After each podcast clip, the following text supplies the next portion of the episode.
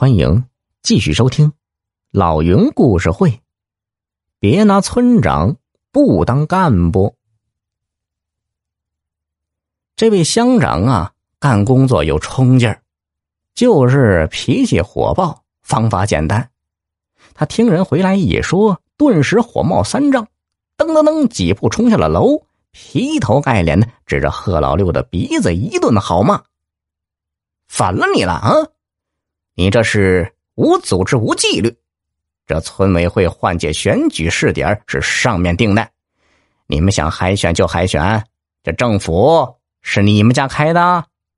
再说，你们有想法，派几个代表来找我，干嘛这么胡闹？这影响多不好！我限你们十分钟之内离开这里，否则我就按照冲击人民政府论处。说完，大手一挥，头也不回的带着乡干部们回到办公室去了。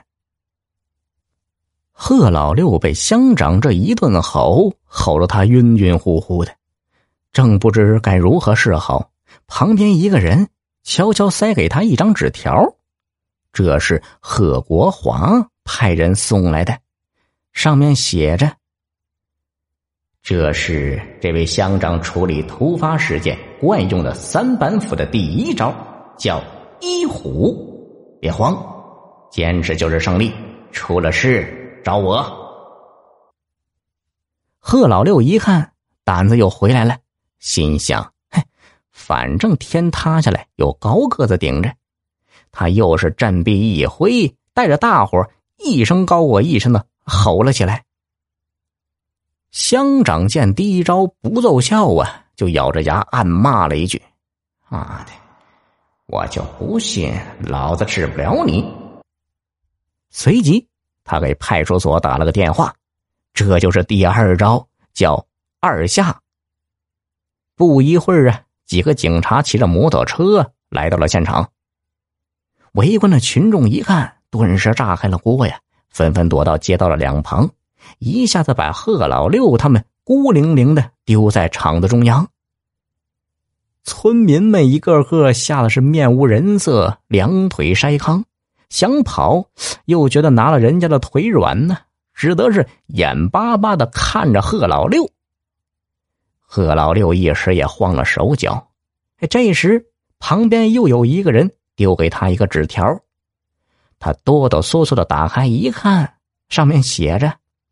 别怕，我的救兵马上就到。现在你要谨防乡长的第三招开溜。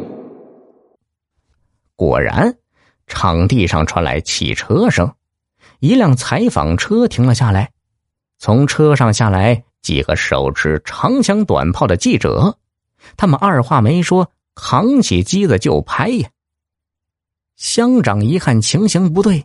趁着现场混乱，就准备开溜，没想到被贺老六看见了，指着他拉开嗓门就喊：“乡长，乡长，我们的事还没答复呢，你咋能走啊？”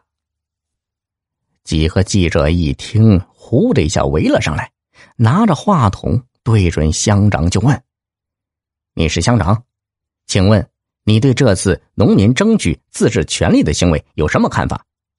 乡长是一边躲闪着镜头，一边脸红脖子粗的支吾着说：“哎，这个嘛啊，乡亲们呢有事向政府反映，呃是对的。可是呢，他们这种反映意见的行为却是错的。呃，不过嘛，啊，这也说明了我们国家实行村民自治的政策是深入人心的，呃，群众的自主意识是高涨的。”哎，我这不还正在征求他们意见呢？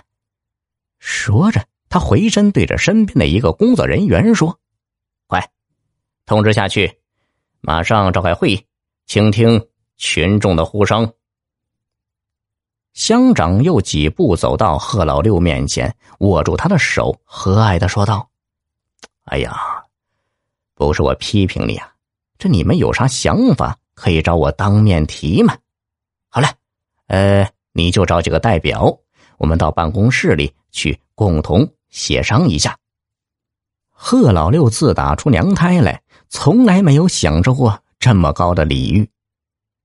在办公室里看着乡干部们众星捧月般的围着自己，他就云里雾里的把驼北村强烈要求搞海选的想法一股脑的说了出来。